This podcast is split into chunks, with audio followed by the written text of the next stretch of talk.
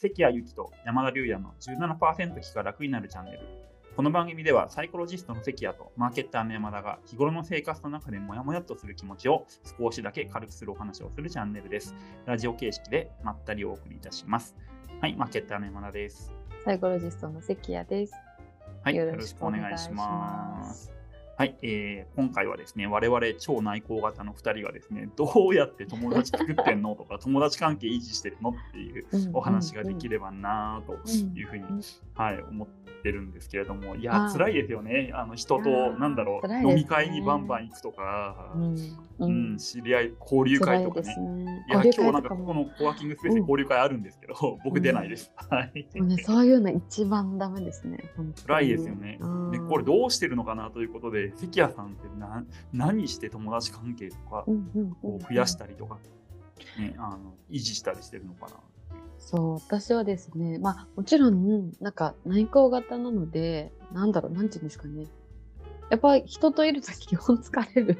疲れるんですけど、疲れるけど、でもそれでそういう機会ゼロだと、まあ友達もゼロになってっちゃうので。ななっちゃうので、まあ、あのぜ全然なんていうんですかねこれが楽にできますっていう方法ではないんですけど少しでも、まあ、ちょっとあの楽にする方法としてなんか自分がなんか慣れてたりとかなんか得意な領域であの一緒に過ごすっていうのをやっています。うんまあ、例えばですけど私美味しいものすごく好きで、まあ、美味しいお店とか調べるのも好きだし、まあ、例えばなんだすごいもう店員さんともうさ先に仲良くなってるお店とかがあるのでそういうお店にあので一緒に食事をするとかそれだと自分としてはまあその場にいること自体はもう楽だし、まあ、店員さんとはもう関係ができてるからある程度そのなんだろうな会話に困ったら助けてもらえたりもするしそうっていうそういう空間で一緒に食事をとるとか。あと最近はちょっとまあコロナなのもあってなんですけど、まあ、キャンプとかよくやってるのでそういうなんかキャンプに誘って一緒に行っちゃうみたいな。ああ、なるほど。そう。うんうん。なんかそうするとなんか何かを話さなくてもいろいろ結局なんか作業が発生するじゃないですかキャンプとかって、うんうんうん。なんかご飯一緒に作るとかなんか焚き火を起こすとか食べるとか。なんかそういう作業しながらの方がまだなんかなんか交流しましょうとか話しましょうとかなんか仲良くなりましょうとかだと、ちょっとあの私には大変すぎるのでそういうなんかあの何か作業をしながら、まあ、ちょっと横並びで話すような時間を持ってあの仲良くなるっていうのがあのおすすめででこれだと結構なんて言うんですかね。一回そういう機会を持つとなんだろう。一気に仲良くなれるっていうか、うんうんうん。なんかお互いに友達だって思えるようになるのが早くってなんか何回もそのなんか交流会に出てとかなんか何回も短い接触を持ってとかっていうより、まあ、私にとっては空いてるから究極言えばキャンプなんて年に1回一緒に行けば結構、うんうん。ね友達としてはすごいあのそれでも合ってる方かなみたいな感じになるので私の場合はなんかそういう方法をとっていたりします。なるほど。キャンプっていいですよね。入り口がなんだろう、比較的楽ですよね。そうそう。そううん。楽で、うんうんまあ、来月もあの、うん。最近というかこのコロナ禍で仲良くなった、あのまあと友達というか、まあ、これから友達になれるかなっていう、あの女性と仕事とかでも結構重なりがあるんですけど、うん。あの2家族合同でキャンプに行くっていうのを予定してたりします。なるほど、なるほど。うんいや、僕のところなんか登山とかスキーとか 結構誘うのハードル高い。ハードル高いですよね。で、私だって誘われても多分行けない。そう、結構お金もかかる。まあ、キャンプもお金かかりますけど、もっとかかるし、キャンプはね借り借りられちゃそううから。し、使い回せますよね。人のやつ使えるから。でもね、登登山山僕の僕のと靴貸すわけにいかないし、ねサイズが。そう、結構ね、やばいんですよね。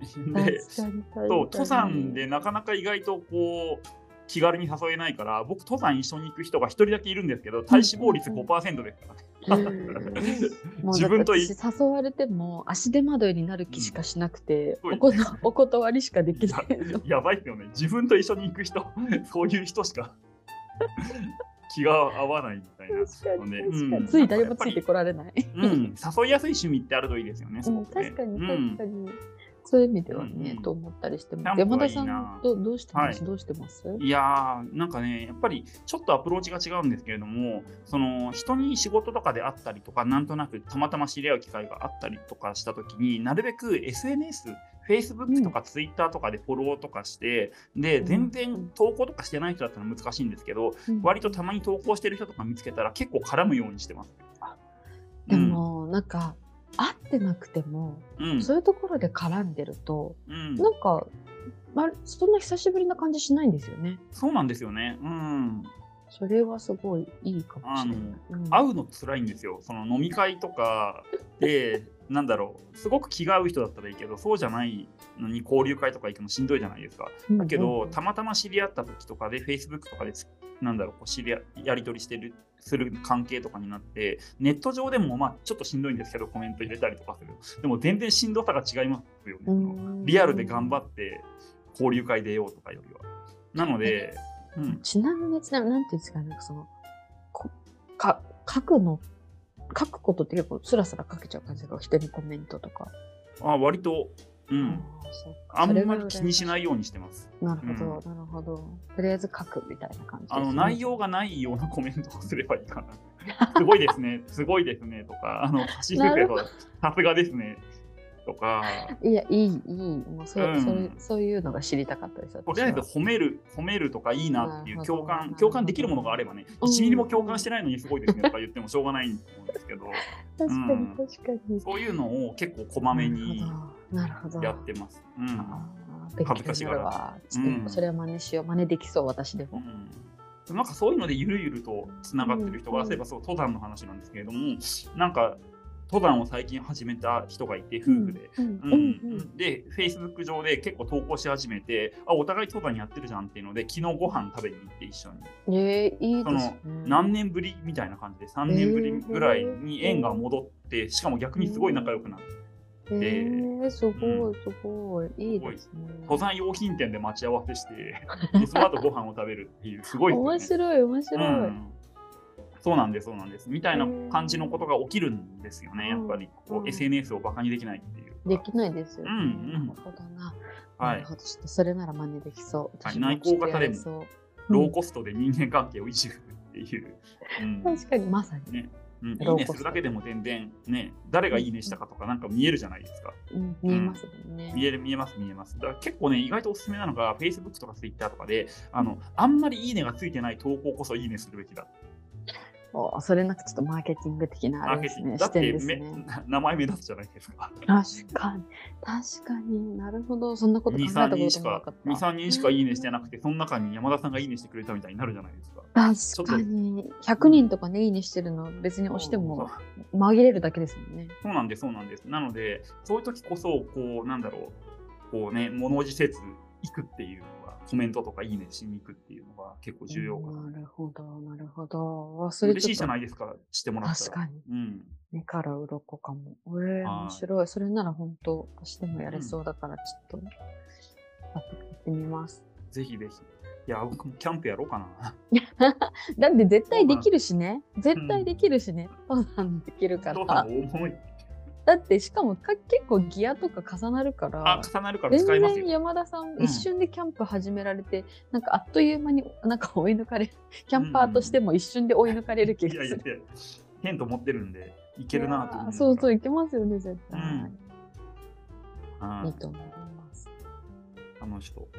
うんうんはい、ということで、えっと今回は内向型人間の友達の作り方ですね。結構ね、アプローチが違います違いましたよね。お違い互ましたね。ちょっと面白かったです。リアル編とネット編ということうんで、うんはい、参考にしていただけると嬉しいです。はい、では今日はここまでですね。じゃあ、このチャンネルが面白いと思っていただいた方は、ぜひともですね、いいねボタンとチャンネル登録をよろしくお願いします。私たちの内向型研究の励みになります。はい、では今日はここまでですね。ありがとうございました。ありがとうございました。